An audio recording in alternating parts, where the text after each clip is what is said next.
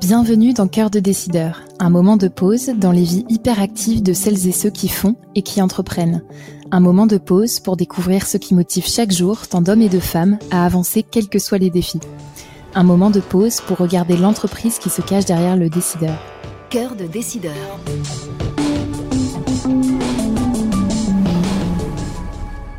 Dans cet épisode, nous recevons Pascal Lai. Bonjour. Bonjour Margot. Pascal Lai, vous êtes le cofondateur de SlideRev, une start-up créée en 2021 qui développe des véhicules électriques pour allier plaisir de la glisse et mobilité urbaine. Durant cet épisode, nous discuterons de votre parcours, de vos débuts en tant qu'entrepreneur et de vos ambitions pour l'avenir. Pour commencer, pourriez-vous tout d'abord vous présenter? Euh, ben moi, je m'appelle Pascal Lai, j'ai 57 ans, je suis né à Montauban dans le Tarn-et-Garonne, euh, où j'en suis vite parti puisque mes parents travaillaient sur Genève, euh, donc j'ai passé ma plus tendre enfance euh, dans les Alpes, euh, en Haute-Savoie, euh, notamment sur Annemasse, et j'ai fait toutes mes études sur Annecy, j'ai fait des études d'électrotechnique électromécanique, voilà. Quel a été votre parcours avant de lancer SlideRev Alors mon parcours a été euh, d'abord un parcours de, de commerçant euh, sur euh, sur Toulouse. C'est que euh, j'ai eu un, un, dépôt central de presse.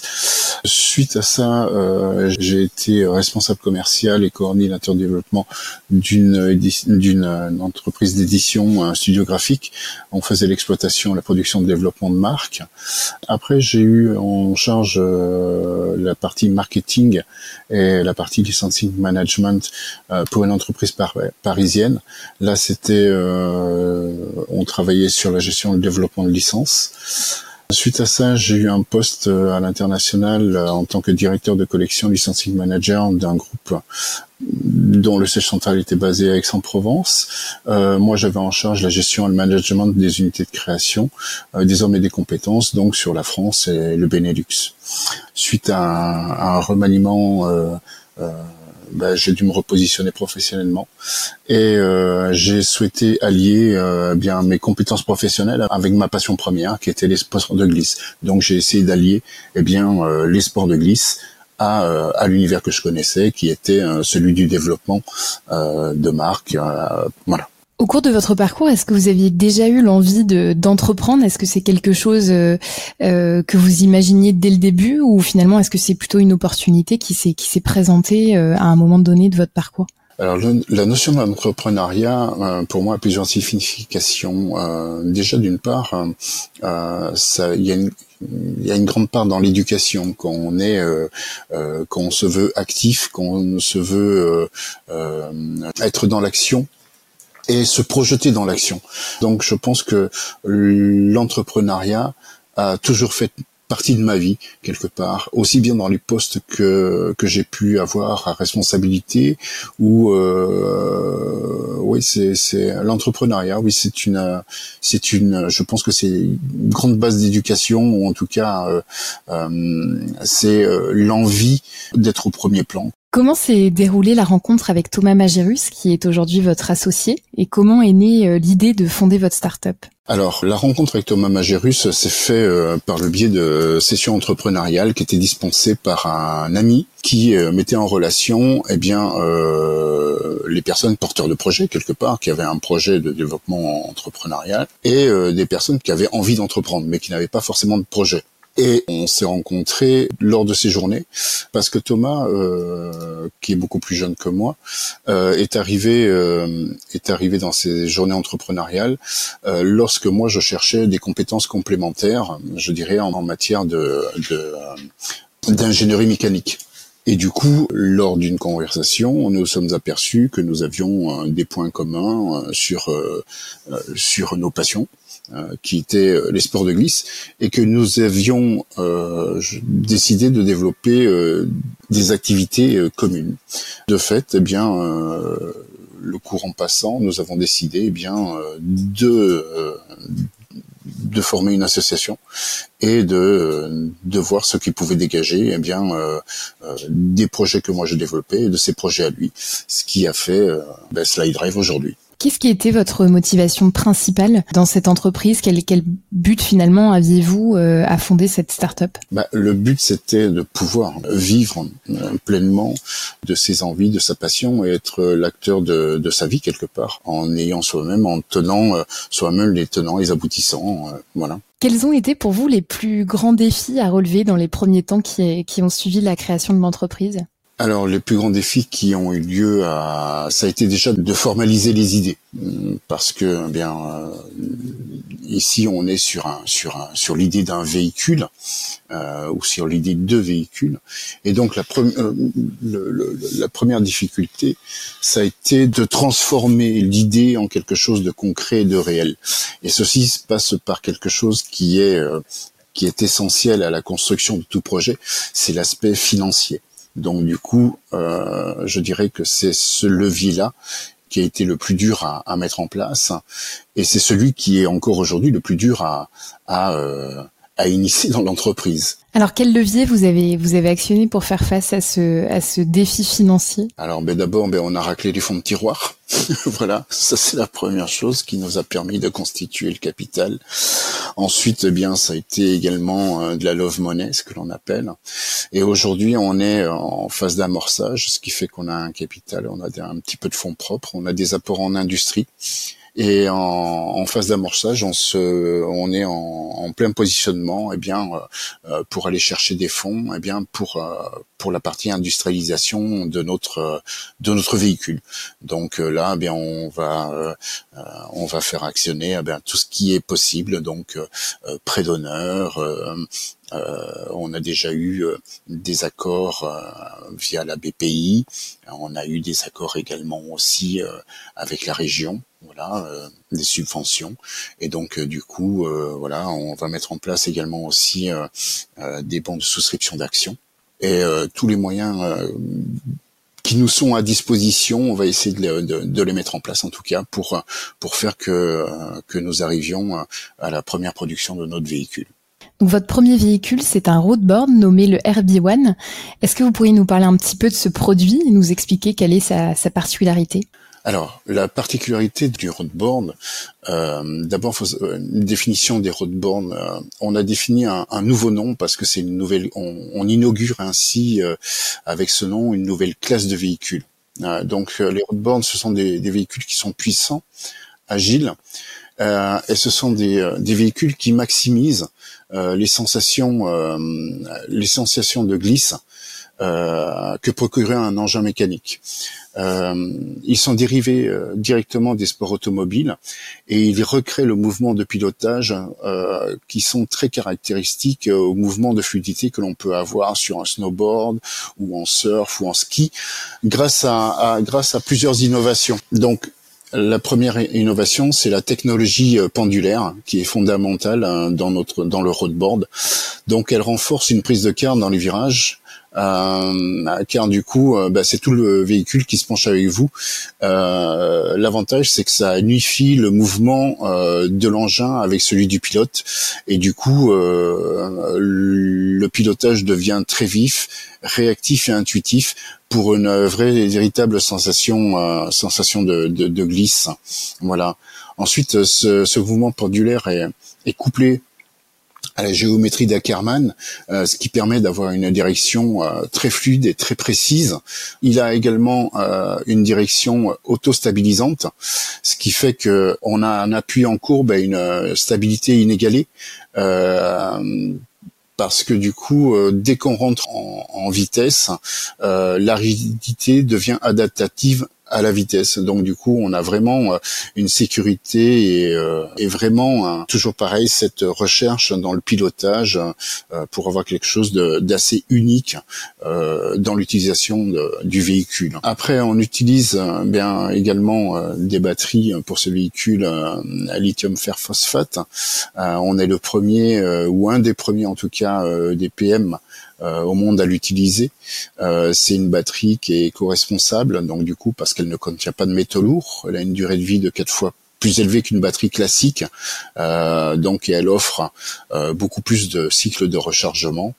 elle n'a pas de risque d'explosion et elle n'a pas d'effet de mémoire, ce qui a un effet non non destructeur du produit. Quoi. Voilà. Voilà en gros les toutes les, les innovations que nous avons que nous avons euh, mise sur ce produit, donc euh, sur ce roadboard, et dont le premier s'appelle le RB1.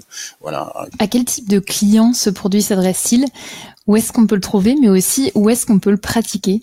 Euh, à qui il s'adresse? Alors dans un premier lieu, il s'adresse bien évidemment eh bien à tous les amoureux de la glisse, hein, par définition, tous les gens qui pratiquent bien euh, le skate, le surf, euh, le snowboard, euh, avec la particularité que, eh bien, effectivement, sur un support asphalté, c'est un produit qu'on va utiliser davantage puisque, ben, on n'a pas tous les toujours la chance d'aller à la mer pour faire du surf ou tous les jours d'aller au ski pour faire du surf. Donc, du coup, par définition, il s'adresse à tous les gens qui aiment les sensations de glisse et qui ont un envie envie de retrouver ça dans leur quotidien. Ensuite, par marché de cascade, on va dire par là, c'est un produit qui s'adresse, qui s'adresse, pardon, à la mobilité, puisqu'il est facilement transportable. Donc du coup, eh bien, euh, on peut le mettre dans le coffre de sa voiture pour la multimodalité ou euh, rentrer dans le train avec ou prendre son bus. Il est facilement transportable. Donc du coup, c'est un produit euh, qui est vraiment, je dirais, urbain de par sa conception, voilà, et qui peut s'adresser également aussi, eh bien, à tous les nostalgiques, tous les gens qui ont, je veux dire par là, entre 35 et 40 ans, qui ont pratiqué dans leur jeune, dans leur jeune âge le skate, et qui recherche euh, un vrai produit de substitution à des engins comme la trottinette euh, ou, euh, ou le vélo électrique, voilà, pour se déplacer au quotidien. Quels sont les autres projets de, véhicules de SlideRev Alors euh, SlideRev a plusieurs projets de véhicules puisque ben, ça a été euh, la rencontre avec Thomas. Thomas, euh, quand on s'est rencontrés, travaillait sur des véhicules électriques. Moi, je travaillais sur des véhicules électriques. Donc aujourd'hui, nous avons créé le RB1 parce que c'était celui qui nous, censait, nous semblait le, plus accessible, je dirais, à un développement rapide et pour lequel, eh bien, les moyens dont nous disposons disposition euh, nous permettait euh, de réaliser un premier prototype de type garage avant de recevoir, je dirais, des subventions pour pouvoir créer le prototype commercial. Euh, mais on espère bien justement que ce, ce roadboard, donc le RB1, va nous permettre, eh bien, je dirais, de tirer tous les autres véhicules que nous avons en tête vers vers un développement. Vous vous dites attaché à la responsabilité environnementale.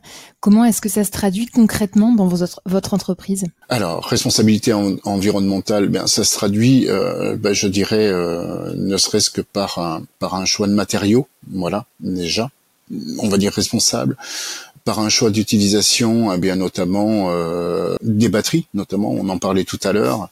on a également aussi une éthique par rapport à, à la relocalisation euh, voilà, on essaie de relocaliser un maximum, eh bien, la production, même si c'est pas toujours facile, et euh, même si euh, nos entreprises, dans un premier temps, ne sont pas toujours, toujours, ne répondent pas toujours par une affirmative à, nos besoins.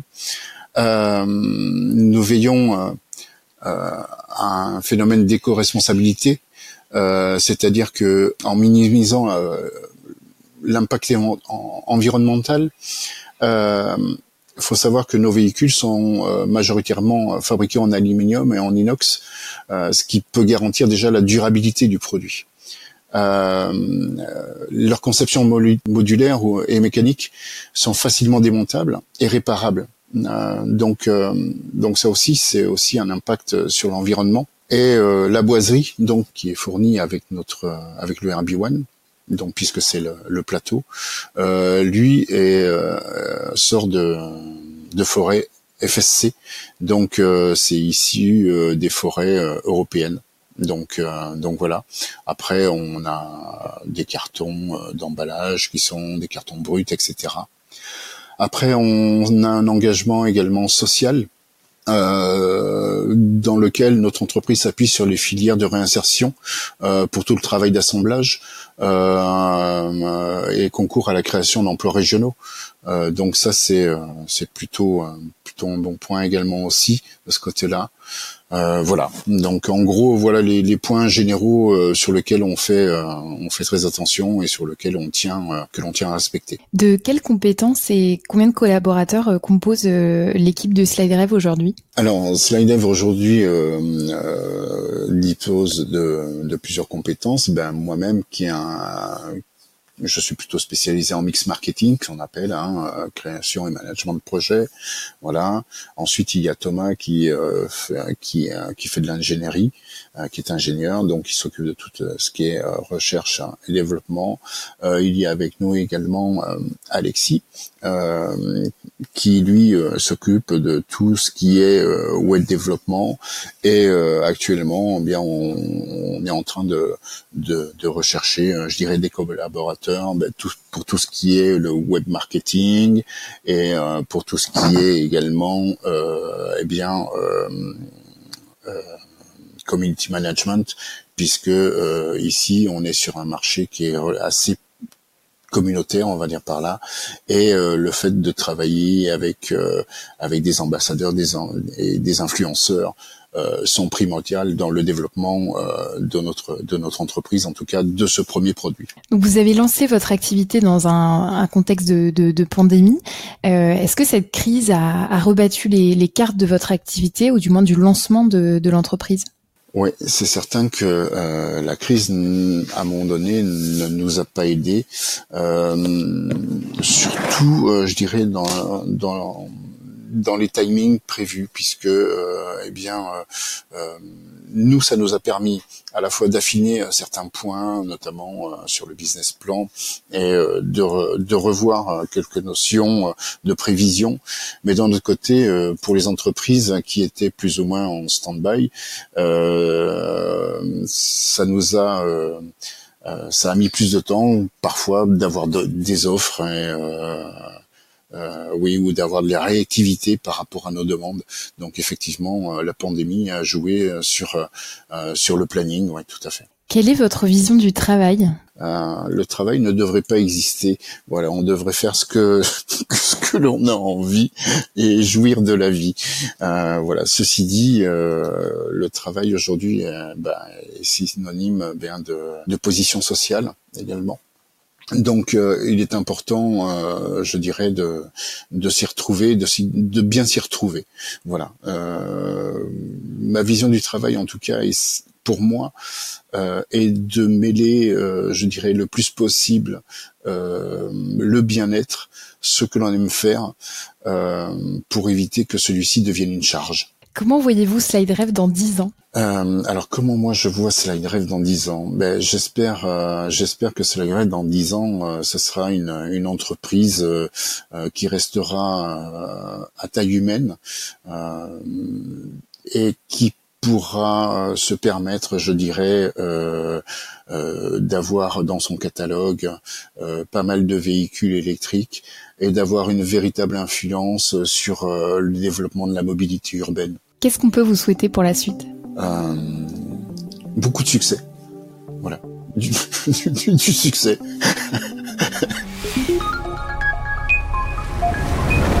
Tous les podcasts de la chaîne Expert et Décideur sont disponibles sur le site expertetdecideur.fr et sur toutes les plateformes d'écoute.